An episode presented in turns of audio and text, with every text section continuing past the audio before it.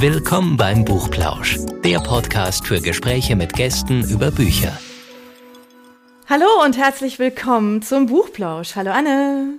Hallo Anja. Wir bewegen uns heute in den Bereich, äh, ja, wie soll man das jetzt sagen? Wir reisen jetzt eigentlich erstmal um die Welt. Also das haben wir jetzt schon öfter gemacht zuletzt. Wir reisen um die Welt. Wir reisen heute gedanklich mal mit unserem Gast, mit Christoph Hanser, nach Bolivien wir gucken jetzt einfach mal, was, ja, was man da halt einfach alles bewegen kann und was man äh, auf die Beine stellen kann in einem Land, ähm, ja, in dem es wirklich, glaube ich, viel, viel zu tun gibt, in dem es viel ähm, ja, Entwicklungsarbeit und, und Hilfe auch nötig ist und wie man da so wirklich kreativ etwas bewegen kann. Darüber wollen wir uns jetzt unterhalten. Hallo Christoph. Hallo Anja, hallo Anne. Schön, dass ich hier sein darf. Hallo. Wir freuen uns, dass du unser Gast bist, genau. Ähm, du machst ja in deinem ersten Leben ja was völlig anderes als das, worüber wir jetzt sprechen werden. Das heißt, alles, was wir jetzt hören und worüber wir so sprechen, das ist so dein, so ein ganz persönlicher Antrieb, so ein, so ein ähm, ganz persönliches Engagement auch. Du bist Geschäftsführer einer IT-Firma, nämlich von äh, Quebec Hamburg. Und äh, demzufolge liegt das Thema IT natürlich schon nahe. Aber es geht ja, das, was du tust und was du bewegst, geht ja tatsächlich ja auch nochmal darüber hinaus. Und jetzt weiß ich gar nicht, wo wir jetzt am besten anfangen. Vielleicht, ähm, ja, vielleicht dabei, wie du überhaupt dazu gekommen bist, auf die Idee, in diesem Land etwas zu bewegen, dich da zu engagieren? Also da, da, muss ich natürlich gucken, ob ich die kurze oder die ganz lange Geschichte erzähle. Lass dir gerne Zeit für die lange Geschichte, weil ich glaube, dass mega inspirierend ist. Ähm, alle, die so in der Weltgeschichte unterwegs sind und vielleicht auch in Ländern, wo es den Menschen einfach nicht so gut geht, sehen wahrscheinlich viele Möglichkeiten, etwas zu tun, aber kommen nicht ins Tun. Und bei dir war das ja anders. Insofern. Genau, also wahrscheinlich, ich hoffe zumindest sehr stark, dass es auch noch viele daraus gibt, die, die ins Tun kommen. Oder da bin ich mir sogar sehr sicher. Ich glaube, Deutschland ist das Land der Vereine und der wohltätigen Sachen. Angeblich gibt es 600.000 in Deutschland.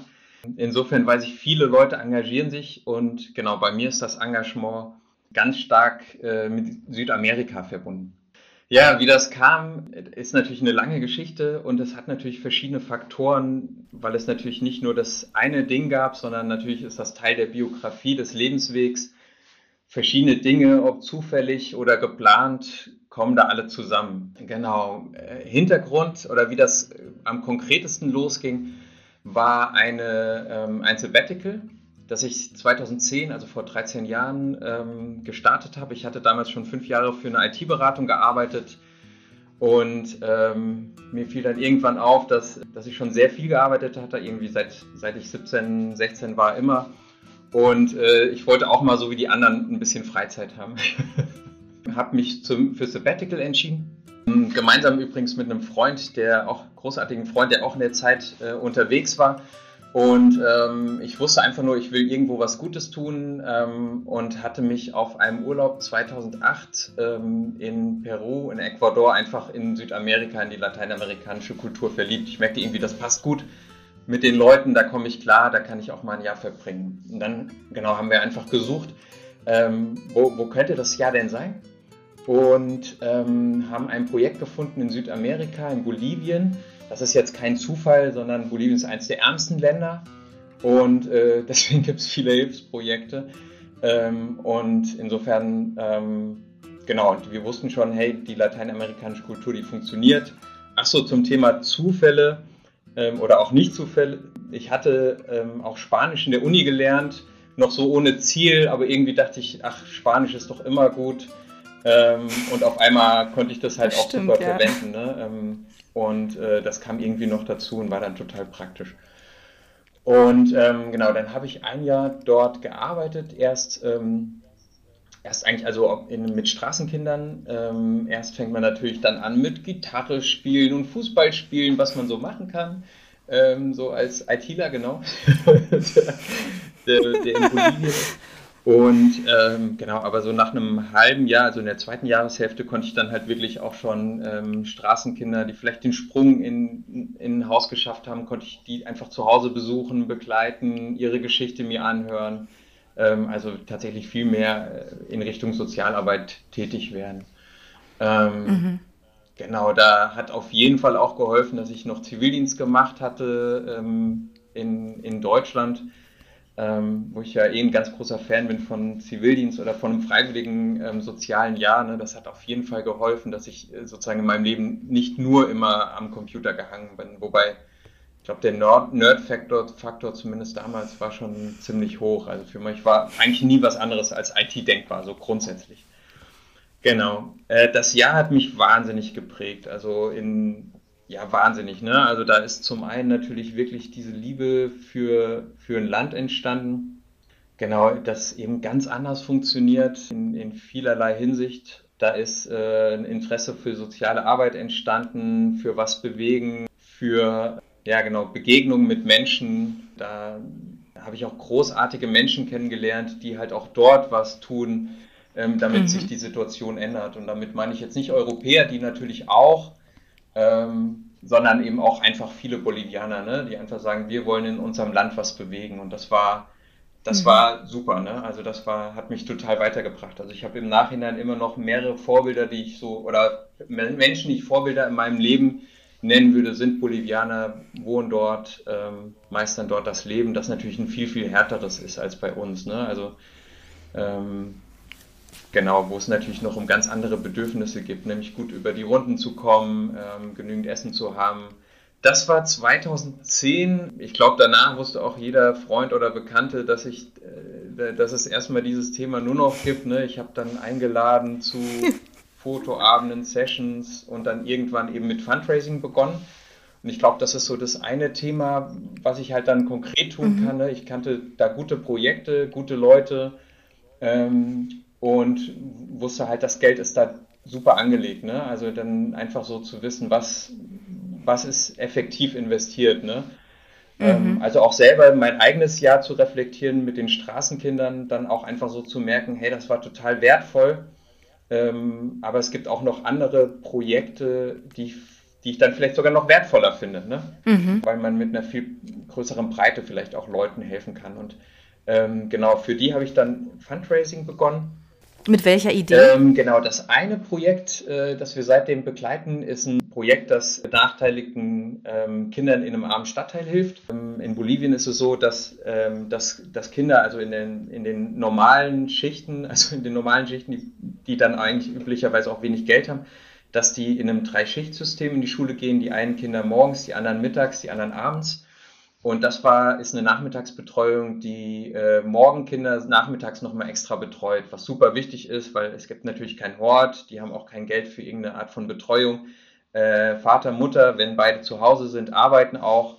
Ähm, insofern kann man sich vorstellen, im armen Stadtteil gibt es viele vernachlässigte Kinder nachmittags und genau die Betreuung war super und ich kannte die, hatte da selber öfter geholfen. Ähm, genau, da haben wir die ganzen Jahre da immer wieder ähm, finanziert, dass da auch ein Haus entstanden ist. Und ich glaube, seit fünf Jahren finanzieren wir einfach dauerhaft zwei Lehrergehälter. Und das ist natürlich eine super Idee. Wenn wir mehr Gelder hätten, könnten wir auch eine dritte, vierte Klasse ähm, oder Lehrer anstellen und dann werden einfach immer mehr Leute betreut. Ne? Genau so, das ist das eine. Und dann kamen immer wieder andere Projekte dazu und weg. Ich hatte halt meine Ansprechpartner, habe die gefragt, hey, wo, wo, wo können wir was Gutes machen, wo können wir effektiv helfen? Ähm, was ich auch noch richtig gut finde, was wir auch länger unterstützen, ist zum Beispiel ähm, eine ähm, Betreuung von alleinerziehenden Müttern, dass sie wieder in Jobs bekommen, kommen, weil das natürlich ein Riesenhebel ist. Ne? Wenn jemand äh, da keine Möglichkeit hat, einen Schulabschluss zu machen, ist klar, die Person wird wahrscheinlich halt einfach ähm, Kaugummis ähm, auf der Kancha, also auf den Märkten oder in den Bussen verkaufen. Sehr viel mehr ist dann eigentlich nicht drin. Und mit einem Schulabschluss oder dann sogar einer Ausbildung ist wieder alles drin. Ne? Und ähm, genau, das ist ein super Projekt, ähm, das wir gemacht haben. Ähm, und was ich auch total spannend fand, dann war ich mal dort in Bolivien und habe gefragt, na, ähm, wie, wie groß ist eigentlich euer Budget für das Programm? Ne? Also die Organisation hat noch andere, so Selbsthilfegruppen für, ähm, für alleinerziehende Mütter, hat noch so andere Programme. Und dann habe ich so, ach so, ja, mhm. also dieses Programm, das haben wir einfach mit euch durchgeführt. Und dann zu merken, oh, Wahnsinn, also hier hatten wir mal, okay. also äh, natürlich mehr Leute, mehr Spender wären alles gut, aber es war natürlich auch dieses befriedigende Gefühl von, hey, hier haben wir einen richtigen Unterschied gemacht, ne? weil ich habe dann auch alle getroffen, denen wir geholfen haben. Ähm, und, ähm, aber es ist auch eine große Verantwortung, ne? Genau, also ist natürlich eine Verantwortung. Also, aber vor der darf man jetzt auch keine Angst haben, hoch, wenn wir das anfangen, äh, wer macht das dann weiter? Ne? Das ist ja, äh, beziehungsweise mhm. das könnte jemandem auch Probleme machen so. Ähm, auf der anderen Seite mu muss man dann einfach halt gucken, was man gut unterstützen will und wie dauerhaft man das unterstützen will. Ne? Also den mhm. Lehrergehältern habe ich zum Beispiel damals zugesagt, hey, das, ich, äh, auf zehn Jahre kann ich dir das versprechen, dass wir die Lehrergehälter machen. Ne? Und bei der Ausbildung zum Beispiel, da ist die Ausbildung ja nach ein, zwei Jahren vorbei und dann kann man weitermachen mhm. oder nicht. Und dann gucken wir einfach auch im Fundraising, sind die Gelder da oder nicht. Ne? Und die mhm. ähm, sprechen da vorher mit den Leuten, priorisieren auch noch mit, mit Leuten, die dort vor Ort sind, denen wir halt sehr oder wir sehr vertrauen und dann klappt das ganz gut. Das ist total spannend, ja. Kleine Anekdote. Ein alter Freund hat einen Bonus bekommen, irgendwie letztes Jahr, hatte 6000 Dollar übrig, arbeitet für eine US-Firma, meinte Christoph, äh, was kannst du denn damit machen? Und äh, das Fundraising war gerade durch. Also wir hatten gerade schon das, es war alles, also es war wirklich gerade durch. Er hat irgendwie 6000 Dollar bekommen, die er weitergeben will. Und ähm, dann habe ich einfach meine Kontakte dort gefragt, meinte, hey, was für ein gutes, was habt ihr denn für Projekte? Und dann kommt immer so die Frage, ja, eher, eher Kinder unterstützen, was für Bildung tun, Frauen, was, was mhm. ist so das Thema? Und dann war es super spannend. Ähm, mit dem Freund hatte ich früher auch ähm, Projekte im Agrarbereich gemacht. Ähm, so Thema, ja, wie kann man sich in Zukunft selbst ernähren? Da gibt es ja auch äh, zum Beispiel so, ein, so, Projekte wie Aquaponics, ähm, Fische mhm. düngen, Pflanzen und umgekehrt. Vielleicht sagt das jemandem von euch was. Ähm, ja. Und dann gab es tatsächlich ein Projekt äh, von, einem Agrar, äh, von einem Agrarökonom, der Leuten auf dem Land zeigt, wie sie ähm, wie sie Brunnen bauen können. Und zwar so nach einem Repair-Café-Prinzip. Mhm. Nicht, wir machen das für euch, sondern gemeinsam kaufen wir die Utensilien ein, wir, wir bauen das gemeinsam, ihr lernt das dadurch. Ähm, und dann waren dann sogar noch Fische in den Brunnen, äh, die die. Und das war so ein tolles Projekt, weil das, das war schon viel mehr als Hilfe zur Selbsthilfe. Ne? Das, die, die, die, konnten, mhm. die können mittlerweile diese Brunnen reparieren. Und das war halt für, für, für den Freund war das das perfekt. Also das war genau das, was mit diesem Geld optimalerweise passieren konnte. Und genau sowas sind halt dann schöne Geschichten, die, die, die wir erleben. Allerdings, ja. Aber das war ja noch nicht alles, ne? Das, ich vermute mal, also wir haben ja vorhin ja so kurz schon, also habe ich zumindest mal die App angedeutet, mhm. die es ja ähm, da auch gibt, mit der du dich ähm, da beschäftigt hast. Sowas entsteht ja sicherlich wirklich daraus, weil du da halt einfach auch eine Zeit lang gelebt hast. Weil sonst, also als Tourist erfährt man halt irgendwie so ein paar Sachen so am Rande, ja, aber dass man da dann auf diese Idee kommt, ist ja schon eher ungewöhnlich. Ich glaube, das ist, hat es deinen Alltag dann damals bestimmt? Ja, total mega. also, ähm, wir können das als Cliffhanger offen lassen, für was die App ist. Ähm. Ja, genau. Ah, ja, genau. Das lassen wir jetzt mal offen und gucken mal. Natürlich hat das mega meinen Alltag bestimmt und ich glaube, jeder, der, der dort war, ob local oder nicht, dachte so, hey, da muss es doch eine Lösung geben. Vor allem, wenn man natürlich aus dem Ausland kam, dachte man so, wie funktioniert das denn hier überhaupt ohne Digitalisierung, ne? ohne eine digitale Lösung? Mhm. Und weil es tatsächlich äh, so ist, genau, es geht um den öffentlichen Nahverkehr. Wie bewegt man sich vorwärts? ähm, oh, du hast so schnell aufgelöst. Tut mir leid, ich wusste gerade nicht, wie der Cliffhanger ja. Ähm, ja. Aber ja, jeder wird jetzt wahrscheinlich abnicken, oder? Wenn man so an, an Südamerika denkt und öffentlicher Nahverkehr. Und wann kommt der Bus? Kommt wann er? Kommt, kommt er Bus? nicht? Wann wird er da sein? Wo fährt er hin? Wo muss ich raus? Und dann die spannendste Antwort. Wo fährt er hin? Ja, und, und dann noch, okay. wenn er kommt, hat er Platz für mich. okay, ähm, das sind ganz andere Dimensionen, ja. Genau. Und ähm, tatsächlich ist es so, dass, ähm, dass das natürlich jeder, der dort ist, ähm, weiß, hey, hier, genau, also wer, wer das kennt, auch überhaupt aus dem globalen Süden, der weiß, ähm, öffentlicher Verkehr heißt nicht irgendwo ein Ticket ziehen ähm, oder in der App buchen ähm, und dann im Fahrplan schauen, wann was losfährt und sich über eine Minute Verspätung ärgern, ähm, sondern das heißt ähm, Kommunikation mit anderen Menschen, was für Linien muss ich wohin nehmen, warten und hoffen, dass ich an dieser Linie dann auch stehe, die Information korrekt ist, warten, bis so ein Bus kommt und genau dann Platz hat. Und ähm, Und das ist eigentlich unvorstellbar, wenn du das so sagst. so, so Mundpropaganda. Was wird es da wohl für einen Bus geben? Wo wird er denn wohl hinfahren? Das ist schon. Ja, und das, das ja. Geile ist, ähm, dieses System ist höchst effektiv und effizient, wenn man weiß, wenn man weiß, wohin man ungefähr will, die Routen kennt und Leute findet, die wissen, wo man hin will. Es ist sehr effizient teilweise auch, weil, ähm, weil es eben nicht zentral gemanagt ist, sondern bottom-up passiert. Man nennt das dann informeller, mhm. informeller Verkehr, informeller Sektor. Ähm, heißt das halt auch, wenn du Glück hast, an der guten Linie bist, dass wirklich alle zwei Minuten was kommt und du wirklich so wie, also eine, eine bessere Qualität als ein deutsches Taxi hast. Ähm, aber mhm. natürlich auf der anderen Seite hast du einen Nachteil, ähm, zur Rush Hour geht nichts mehr. Wenn sich, ähm, wenn sich natürlich, ähm, ja, Agencies nennt man das, also, oder Syndikatos auf Spanisch, wenn sich Linien streiten, dann steht die ganze Stadt, Millionenstadt, drei Tage still. Ne? Also mit allen Vor- und Nachteilen. Und ähm, die Idee war da, Transparenz reinzubringen. Und das haben wir vor fünf Jahren haben wir ein Projekt begonnen, das hieß Trophy. Genau, Trophy heißen auch die, die Busse.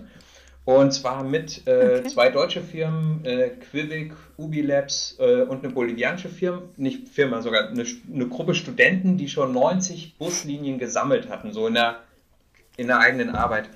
Und ähm, genau, das startete so als Privatinitiative so ein bisschen, aber mehr Leuten von zwei Firmen und dieser Studentengruppe. Und dann haben wir eine Lösung gebaut, so auf der grünen Wiese, so quasi die, ja, ähm, jetzt als Hamburger würde man sagen, die HVV-App, äh, als Berliner die BVG-App, ähm, die ÖPNV-App für diese, für diese Millionenstadt, mhm. in der ich eben gelebt hatte, Cochabamba. Und ähm, genau, das schlug halt massiv ein, weil, ähm, genau, weil die Leute einfach ähm, so geflasht waren von, hey, ist das geil, ich kann hier gucken, wie ich ans Ziel komme. Ähm, wir waren auch zwei Monate mit der Familie dort zum Go Live ähm, Elternzeit genommen und das war richtig geil, das alles mitzuerleben, äh, mitzuwirken, auch mit, mit dem lokalen Team dann wirklich öfter im Fernsehen gewesen. In La Paz wurden wir von 20 Journalisten abgecasht, die wissen wollten, wann das nach La Paz kommt. Also ich habe da, ich da Situationen erlebt, die ich halt in meinem Leben nie vergessen werde. Also es waren vorher niemals, glaube ich, fünf TV-Kameras auf mich gerichtet, ähm, um, um zu sagen, wann das in die Hauptstadt kommt.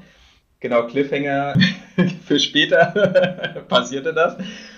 Genau, das war einfach großartig, die Begeisterung mitzubekommen, aber auch wenn ich Leute getroffen habe, dann einfach privat oder fürs Fundraising oder ähm, genau, wir haben auch noch eine Firma, Firma eine IT-Firma dort gegründet, ähm, Leute einfach zu fragen, wie bist du denn hergekommen? Und dann sagen sie, ja, ich habe den Trophy so und so in die Stadt genommen und dann den Trophy so und so zu dir. Und dann so kurz am Handy gucken, also wärst du, wärst du von dir zu Hause drei Straßen nach da gelaufen, da gibt es einen direkten Trophy zu mir. Ach so, das ist ja spannend. und ich glaube, das war das Großartige, wirklich mitzubekommen. Das hat Relevanz.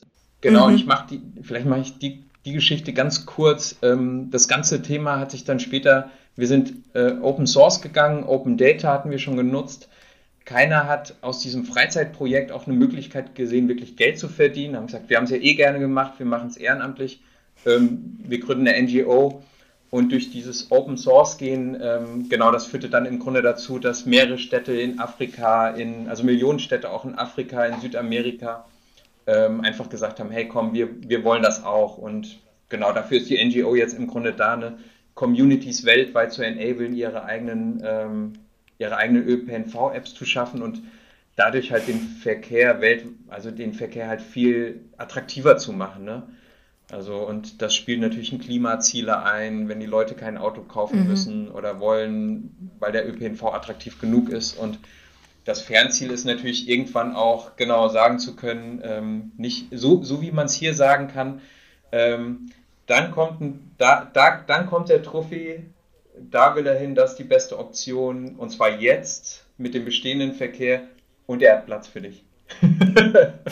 Aber wie muss man sich denn das vorstellen? Also wie, wie, wie weiß man denn, wo jetzt da so ein Trufi langfährt? Genau, wo ein Trufi Blöde Frage, aber das fragt sich wahrscheinlich der ein oder andere tatsächlich jetzt da draußen. Genau, und das ist, ähm, das ist halt das, das, das ist eigentlich der große Haken da dran. Ne? Also wir sind, ich würde mal sagen, als Trufi, wir sind zwar irgendwie eine IT-NGO, ähm, aber eigentlich die, mit dem starken IT-Background, aber eigentlich sind wir eine Mobility-NGO, weil die große weil ich würde sagen, die App hätten auch andere entwickeln können. Das Spannende ist, wie kommen wir an diese Daten ähm, und wie bringen wir das mhm. zusammen? Und ähm, genau, als wir damals gestartet hatten, hatte die bolivianische Studentengruppe schon 90 Routen auf eigene Faust gesammelt. Ähm, und das ist natürlich die Basis dann, für, für diese ganzen Apps, ne? dass man zumindest mal sagen kann, wo sollte, wo ist theoretisch der beste Weg. Das erklärt ja nicht, wo ist jetzt der beste Weg, ne? sondern jetzt gerade, aber das ist schon mal die Theorie, da, das Wichtigste, die Basis. Seitdem, es gibt eine Plattform, Open Data Plattform, die heißt OpenStreetMap, ist quasi das Google Maps oder das Wikipedia äh, von Google Maps. Und da arbeiten wirklich weltweit wahnsinnig viele Leute daran, ähm, die Welt zu verorten. Natürlich primär erstmal, mhm. ähm, da ist ein Haus, ähm, da ist überhaupt eine Straße, da ist eine Moschee und so weiter. Aber man kann dort auch verorten, da ist eine Buslinie. Und genau das haben wir gemacht. Also wir haben dann in Cochabamba ähm, alle Buslinien verortet. Mittlerweile haben wir dort 400 und damit ist es auch die, glaube ich, eine der best kartografiertesten Busstrecken ähm, ja im globalen Süden.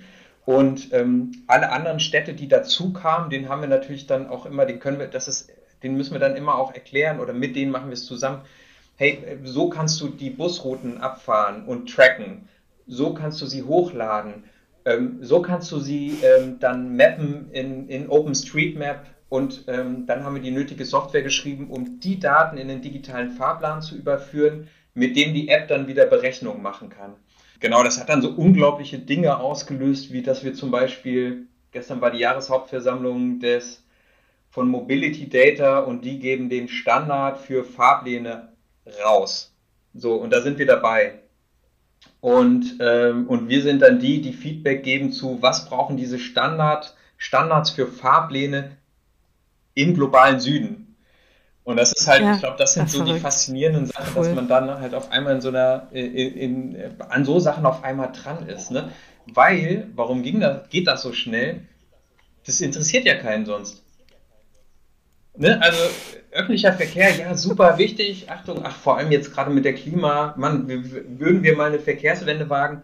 Ähm, aber, aber dass dann jemand schon im globalen Süden daran denkt, ne, das ist halt noch weit, weit weg. Mhm. Und ich glaube, wir, wir wären auch ganz früh gescheitert, ähm, hätte es nicht dieses bolivianische Team gegeben mit den Routen. Dann hätte es uns nie gegeben. Ne? Uns gibt's, muss man wirklich sagen, uns gibt es nur, weil, weil die damals uns äh, gezeigt haben, es gibt die Möglichkeit. Ne? Genau, und dann wiederum zu merken, und wenn man dann erstmal drin ist, dann ist man leider überraschend schnell schon ganz vorne mit dabei, weil das einfach so ein, so ein unentdecktes, äh, undigitalisiertes Bereich ist. Und ich glaube, wir brauchen das einfach wahnsinnig ähm, gerne. Also ich, genau, weil sonst die Leute, die User sagen das auch, ne? wenn, ich nicht, wenn ich nicht weiß, wo der Bus ist oder wann der Bus kommt, eigentlich, dann nehme ich natürlich ein Taxi. Also das sagt jetzt einer, der Geld fürs Taxi hat. Ne? Mhm. Und, mhm. ähm, und äh, so, wenn der Wohlstand steigt, dann wird sich die Person ein Auto kaufen. Und äh, genau, ich glaube, wir brauchen diesen Shift halt in den, in den öffentlichen Verkehr ganz, ganz dringend. Mhm. Genau, das ist auch so die Transformation von Trophy im Grunde jetzt aktuell nicht nur so eine App zu haben, sondern äh, wir haben halt generell eine Mobility-Plattform, Mobilitätsplattform, sind tatsächlich auch in einigen Städten in Deutschland aktiv mit der Lösung, weil der neue multimodale Verkehr in Deutschland ähnelt vielleicht eher dem bolivianischen als ähm, sozusagen, weil es so viele Optionen gibt, ne? Mit äh, Roller, okay. mit ähm, dezentralen Services, mit ähm, allem drum und dran. Also sind auch in Deutschland aktiv und versuchen halt generell einfach ähm, ja so einen Meinungsführer oder die Stimme des globalen Südens halt in der ganzen Mobilitätsdebatte zu geben. Ich bin jetzt auch beim Trophy aktiv, stehe steh dem Verein auch vor. Ähm, aber der Großteil der Angestellten und Ehrenämtler sind alle im globalen Süden. Ne? Sonst wäre das, genau, mhm. sonst würde ich jetzt hier auch, sonst wäre das nicht äh, glaubhaft. genau. Ähm, du hast ja gerade gesagt, es gibt solche Apps jetzt auch schon in Deutschland. In Deutschland gibt es ja an sich schon Fahrplan-Apps. Was, was liefern die Apps von ähm, euch dann für einen neuen Wert? Oh, super Frage. Der, der neue Wert besteht zum Beispiel darin, dass wir mit der Hochbahn eine App geschaffen haben, ähm, die Fahrradfahrern hilft zu sehen, wo sie abkürzen können mit dem öffentlichen Verkehr. Und das ist in Hamburg super relevant, weil wenn du von Altona nach Harburg willst zum Beispiel, fährst du nur Fahrrad, brauchst du eine Stunde, musst zweimal über die Elbe. Fährst du nur S-Bahn, brauchst du wahrscheinlich 50 Minuten, weil du musst irgendwie zur S-Bahn noch zweimal umsteigen und so weiter. Hast du die Kombination, kommt ein ganz anderes Ergebnis zustande und du bist in 35 Minuten oder so am Ziel, ne? weil du kannst halt die Anfang und Ende kannst du viel schneller machen und du steigst auch nicht so oft um. Ähm, und mhm. äh, genau, das machen wir zum Beispiel mit der Hochbahn zusammen. Und ich glaube, so Projekte sind das. In Baden-Württemberg hatten wir ein Projekt ähm, für, gemacht für mobilitätseingeschränkte Personen. Da haben wir dann ein Routing gemacht, also einen, Vorschlag für eine Nutzung, das auch berücksichtigt hat, dass Lifte von der Deutschen Bahn funktionieren oder nicht funktionieren und welche, an welchem Bahnsteig. Und das heißt, in Deutschland wow. sind wir dann quasi genau da aktiv, wo halt noch Blindspots sind. Ne, wo halt, was weiß ich, Mobilitäts, mhm. äh, wo Inklusion wichtig ist, ne, wo Fahrrad wichtig ist. Mhm. Also die, die Fahrrad-ÖPNV-App hat halt wirklich als Zielgruppe Autofahrern Möglichkeiten zu geben, wie sie ohne Auto schnell in die Stadt kommen. Ne? Und ähm, was weiß ich, beim, zum Beispiel beim HVV darf man zu bestimmten Sperrzeiten das Fahrrad nicht mitnehmen. Wie geil wäre mhm, das, ja. wenn wir den Leuten sagen, wann das Fahrrad keinen Sinn macht? Ja. Ne? Weil die sind, natürlich gibt es innerhalb mhm. der Sperrzeiten Zeiten, wo du gut mit dem Fahrrad rein kannst. Und wahrscheinlich gibt es auch außerhalb mhm. der Sperrzeiten Zeiten, wo du nicht mit dem Fahrrad rein solltest. Wie geil wäre das, das zu digitalisieren, weil man einen Passenger-Counter hätte und das abstimmen kann. Und ich glaube, da gibt's, ach, da gibt's noch so viel zu tun.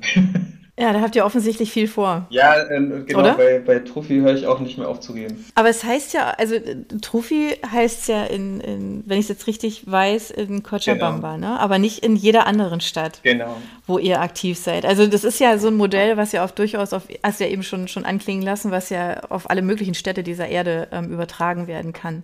Das heißt, die App heißt überall anders. Ganz genau. Also die Idee war wirklich auch, den, den Leuten in einzelnen Städten das Gefühl zu geben, dass sie hier ihr ganz eigenes haben. Mhm. Einerseits ähm, aus einem Stolz heraus, andererseits, weil auch jeder öffentliche Nahverkehr seine eigenen Spielregeln hat. Also irgendwie auch anders funktioniert. Ne? Also es gibt, da hat wirklich jede Stadt so seine Sonderheiten. Was weiß ich, in mhm. Cochabamba gibt es so eine Besonderheit, dass kurz vor Ende der Routen verzweigt sich das nochmal in verschiedene Unterrouten, um halt wirklich in den Stadtteil zu kommen. Ne? Das kannten die in Accra und Addis Abeba jetzt gar nicht. Ne? Also es gibt überall Besonderheiten. Und, ähm, und, und ähm, genau, das andere ist, glaube ich, wirklich dieser, dieser Stolz und dann auch die Möglichkeit, dass eine lokale Community oder auch lokale Unternehmer das in ihre Stadt bringen können, damit Geld verdienen können und dadurch einen Anreiz haben, die App möglichst gut zu machen. Also es gab so viele Gründe, weshalb wir gesagt haben, wir fahren eine Strategie, man nennt das dann White Label. Wir haben einen Open Source mhm. Core, der kann dann angepasst werden auf jede Stadt. Und das funktioniert. ich habe mich sowas von gefreut. Ähm, in, in Accra, Hauptstadt von Ghana, 10 Millionen Einwohner, ähm, war einer der, äh, der ersten ähm, Play Store Referenzen. Ich bin so stolz darauf, was wir Ghana alles schaffen. Und ähm, es waren auch viele Ghana dabei gewesen weil die ganzen Daten mussten ja gesammelt werden. Aber tatsächlich ja. hatte das bolivianische Team sowohl Design als auch mhm. Implementierung gemacht. Und, ähm, und das, aber das wollen wir, ne? Und das ist eine eigene Sprache, eigene Farben und es äh, ist natürlich großartig. Mhm. Und der, der, der Name ist dann überall anders. Ne? In Accra ist es dann die Trotro-App und Yeniguso und äh, Busboy für Boyaca in Kolumbien, Corsa in Tetuan, weil ähm, das auf Marokkanisch äh, besser passt. das ist ja echt so eine Reise um die Welt mit der App, ja. Aber wie, wie erfahren denn die, die Länder, die Städte eigentlich davon, also dass es euch gibt? Das genau, also am, am Anfang war das so graswurzelmäßig. Also wir, wir sind Open okay. Source, Open Data gegangen. Das heißt, man kann sich vorstellen, dass diese riesige Community das erstmal in die Breite bringt. Also damit hatten wir auch dann okay. in Manila ein POC. Ähm, und alles Mögliche. Und ähm, genau, irgendwann, ähm, irgendwann äh, wird das natürlich Standard äh, und es erreichen mhm. auch nur bestimmte Leute, nämlich die Aktivisten, Enthusiasten. Und ähm, irgendwann will man natürlich noch viel mehr, ne? weil so eine Lösung, und das geht, ist, ist bei einer NGO genauso wie in einer Company, ähm, in, also in jedem Startup, die Arbeit lohnt sich so richtig, wenn sie skaliert. Also sozusagen, wenn man die Arbeitsstunden, die freiwilligen Stunden, die alle hier investieren, macht, nur für die paar Apps, die es aktuell gibt, also kann man sich auch schon freuen und stolz sein wahrscheinlich. Ähm, aber wenn man weiß, was alles möglich wäre, wenn man die, die Welt damit mhm. versorgt, das klingt total anmaßend, aber vielleicht ist das okay, weil wir nutzen, ja, weil es ein komplett offener Standard schon. ist und alles. es klingt total anmaßend. Ähm, mhm. ähm, ist es, ähm, Genau, dann ist es halt so, dass man denkt, okay, wir wollen skalieren und dann ist mehr nötig und tatsächlich, wir haben, wir haben Stellen, wir, wir konnten Stellen schaffen mit, ähm, mit einem Budget Und dann haben wir auch wirklich geguckt, wo wollen wir hin, äh, was wollen wir tun und dann sind die ersten Stellen oder die Hälfte der Stellen, also vier von acht, die wir aktuell haben, ist wirklich Vertrieb. Man, man könnte das mhm. auch Fundraising nennen oder Business Development, aber eigentlich geht es darum, wirklich zu gucken, dass diese App ähm, in den Verbrauch kommt, ähm, dass sie gut benutzt mhm. wird, ähm, dass wir auch selber die Geldtöpfe finden, um uns immer weiter zu professionalisieren, noch mehr Leute anzustellen, die sicherer anzustellen. Ähm, mhm. Und ähm, genau, also das ist dann wieder wie beim Startup-Vertrieb. Und wie wird entschieden, für welche Städte ähm, das dann, also die App dann entwickelt wird? Ähm, das ist so, dass ähm, wir haben das teilweise strategisch gemacht, also dass wir einfach geguckt haben, für welche Städte gibt es gute Daten, also dass man einfach wirklich schon schaut, wo fällt das dann leicht. Und haben die angerufen. Wir brauchen immer ein Buy-in der Stadt oder der Community, sonst würde es nicht funktionieren. Also würde jetzt nichts bringen, wenn ich sage, ach super, guck mal, wir haben zufällig die Daten von ähm, Hyderabad äh, und dann freut euch Bürger von Hyderabad, hier ist eure App, ähm, sondern äh, wir, wir, wir könnten als NGO nicht finanzieren, dass die wirklich benutzt wird, ne? dass die betreut wird, dass die mhm. aktualisiert wird und so weiter. Das heißt, wir gucken, wir gucken dann einfach, wo sind Communities, wollen die das? Viele Communities kommen auch auf uns zu und sagen, wir wollen das bei uns haben. Ne? Das ist natürlich dann auch so eine Sache und mittlerweile gibt es dann sogar Städte. Und ähm, wir sind mittlerweile auch bei den großen Organisationen der Weltbank, ähm, der GIZ ähm, so mhm. vernetzt, ähm, dass die halt teilweise auch schon zu uns kommen und sagen, hey, ähm, die brauchen was. Das ist dann übrigens nicht mehr so die, die ich sag mal, die ÖPNV-App, ne? Ähm, sondern dann ist das eher eben diese ganze Mobilitätsplattform. Also darunter versteht man mhm. dann eben auch äh, im besten Fall vielleicht wirklich Ticketing ne, als letzte Ausbaustufe, ähm, die Routenplanung im Hintergrund, das Aktualisieren von Daten, ähm, Realtime wissen, wo die Busse sind. Ne? Also so, das ist dann alles schon viel mehr als die App, das ist dann so das ganze Grundgerüst. Wir haben uns daran gewöhnt, das gibt es bei uns alles, ne? Aber das ist halt echt ein, ähm, ja, in, in, in so einer Stadt eine komplette Veränderung. Ne? Aber das heißt, ihr seid halt für, für die Arbeit, weil du gerade gesagt hast, also lang, langfristig auch sichere Arbeitsplätze, ihr seid nach wie vor darauf angewiesen, dass ihr, dass ihr halt auch Spenden bekommt. Genau. Oder? Ja, absolut. Also wir sind auf Spenden angewiesen. Ähm, vor allem sind wir auf ehrenamtliche Mitarbeit angewiesen. Mhm. Ähm, genau, tatsächlich eine feste Position, die wir haben, ist eine Volunteer Managerin, weil, weil wir halt wirklich ähm, Ehrenamtler gut betreuen wollen, dass die kommen, sich einbringen können mit den Skills, die sie haben. Mhm. Ob das jetzt ähm, Softwareentwicklung oder Vertrieb oder, ähm, oder Datenmappen oder Schulungen mhm. oder ähm, genau, ich, äh, auch der Kassenwart könnte entlastet werden und die also genau, da gibt es natürlich sehr, sehr viel zu tun und wir haben da auch ähm, Check-ins und äh, offene Boards, in denen man sich einbringen kann. Also das versuchen wir sehr professionell zu machen. Ähm, genau davon sind wir abhängig von Spenden und natürlich auch davon, mhm. dass Leute das weitertragen in Leute, die in Position sind, dass sie wissen, ach cool, sowas gibt's. Ähm, und die dann auch den Hebel verstehen, was man halt mit einer guten ähm, Plattform eben bewirken kann. Ich glaube, das Eindrücklichste war wirklich, was ich anfangs meinte, ähm, in La Paz damals anzukommen ähm, und ähm, eigentlich, eigentlich sogar tatsächlich beruflich und dann von 20 Leuten umringt zu werden, Journalisten, wann kommt das hierher? Und äh, genau das passiert auch demnächst. Wollt, das wäre jetzt die Frage gewesen, die sich aufdrängt, ne? Was hat, was hat das zur Folge gehabt? Ja, aber, ähm, aber ihr müsst euch, also da warst du ja da vor Ort und, und ähm, da hat sich das vor Ort ja so, so entsprechend ja auch ähm, gelöst. Aber für die anderen Städte, ich sag mal so weltweit, müsst ihr ja gar nicht vor Ort sein, ne? Genau, also wir selber nicht als NGO müssen nicht vor Ort sein. Ich musste mhm. tatsächlich mhm. auch noch nie ähm, eine Reise unternehmen, um irgendeinen für ein Go Live, auch andere noch nicht. Also wir, wir, mhm. wir sind, wir waren, glaube ich, auf jetzt zweimal sind Leute für Trophy in den Flieger gestiegen. Es passt dann auch zu einer Klima-Mobility-NGO nicht, dass man da ständig unterwegs ist. Also der, der alte Christoph vor zehn Jahren wäre wär jetzt schon in äh, fünf Großstädten gewesen, um Bänder durchzuschneiden, weil Apps gelauncht werden. Genau, also das, das, das, das, ähm, das geht wirklich remote, was halt was wir aber immer vor Ort brauchen, ist wirklich diese Community, ne? Also Leute, die das wollen. Mhm. Also weil sonst, es bringt wenig, wir haben es auch am Anfang ein, ein zwei Mal gemacht, Apps in Städten gelauncht, wo, wo wenig, wo, wo der Wunsch nicht, wo der Buy-in der lokalen Bevölkerung oder der von Locals nicht stark genug war.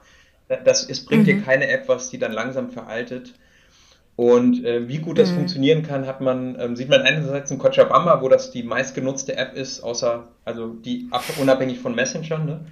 Und man sieht es auch in Oruro. Oruro ist eine 200.000 Einwohner-Stadt, auch in Bolivien. Da sind wir jetzt gerade als letztes vor zwei Monaten live gegangen. Oruro ist so ein bisschen bekannt, weil das der, einer der ältesten und schönsten und ähm, buntesten äh, Karnevals ist überhaupt weltweit. Also steht auch unter okay ist auch, ähm, ja, wie nennt man das? Geschützt, nicht denkmalgeschützt. Aber Weltkultur aber wahrscheinlich, ne? Sowas in der Art. Ja. Ich war auch selber dort, das ist Wahnsinn. Und die haben dann zum Beispiel, äh, da gab es zum Beispiel lokale Leute, die das mit der Stadt zusammen gesagt haben, hey, wir bringen zusammen mhm. Profi rein. Und dann war das wirklich so, dass wir nur zwei Wochen brauchten, um die, um die App zu launchen, äh, weil das auch alles gestreamlined ist, ne? dass das halt schnell geht mittlerweile und weil die so viel Bock hatten. Und wenn die Bock haben, dann gibt es Presseerklärungen, dann gibt es natürlich Werbung mhm. im Radio, dann gibt es dann gibt's Sticker auf alle Busse, die da fahren. Und deswegen brauchen wir die Locals unbedingt. Aber tatsächlich ja. hin müssen wir gar nicht so dringend. Ähm, du hast jetzt schon gesagt, dass ihr manchmal mit der Stadt zusammenarbeitet, aber auch nicht immer. Also es ist ja aber eigentlich im Interesse der Stadt, oder? Warum, warum stürzen sich da quasi nicht alle Städte auf euch? Ähm, Prioritäten sind einfach noch, noch andere, muss man sagen. Ne? Also der globale Süden hat andere Themen. Ich glaube, das ist wirklich das Thema mit, ähm, wir gucken mal, dass hier alle überleben. Äh, wir gucken mal, dass, dass die Arbeitsbedingungen okay sind, dass soziale Standards langsam besser wird. Und ich glaube, wenn man in der Richtung ist, dann merkt man irgendwann, der öffentliche Nahverkehr ist extrem wichtig, äh, genau positiv zu gestalten. Aber das ist halt, ähm, das ist ein Weg. Ne? Also eine, genau, mhm. und das wollen ja auch viele, aber wollen es auch die, die, genau, aber ähm, andere Bedürfnisse sind, sind wichtiger. Ich glaube, das ist die einfache Erklärung, ja. Du bist ja jetzt schon, also du hast ja gesagt, 2010, glaube ich, ne? Warst du, warst du ja länger dort und ähm, hast du das Gefühl, dass sich seitdem irgendwie viel verändert hat? Also im positiven Sinne, ja, weil du hast ja gerade angeschnitten, ne, dass viele Dinge ja sonst, also noch davor halt wichtig sind, ja, um also überhaupt ähm, zu überleben und Dach über dem Kopf zu haben und ähm, die Grundbedürfnisse erstmal zu regeln. Aber hast du das Gefühl, dass sich da viel, viel verändert hat? Also in konkret in Bolivien gibt es auf jeden Fall auch posit also gibt es positive Veränderungen. Mhm. Ähm, das Land ändert sich schon massiv die Schere zwischen Arm und Reich wird noch größer. Ich glaube, das ist ja leider ein Trend, mhm. den, den, den, den viele haben. Das heißt, da gibt es immer noch sehr, sehr viel zu tun, vielleicht sogar noch mehr. Mhm. Aber zumindest äh, wächst auch die Mittelschicht. Genau, wahrscheinlich ist deswegen umso wichtiger, genau, wahrscheinlich hat die tatsächlich die App oder die Plattform umso mehr Relevanz, weil äh, weltweit immer mehr Leute auch eben Geld haben, sich ein Auto zu kaufen. Ne? Also insofern. Mhm. Aber ja, es gibt auf jeden Fall Verbesserungen. Gleichzeitig aber auch, es kommt darauf an, wo man hinguckt. Ne? Wir machen ein anderes Projekt gerade mit Fundraising für, ähm, für mit demselben Agrarökonom, der die Brunnen gebaut hat.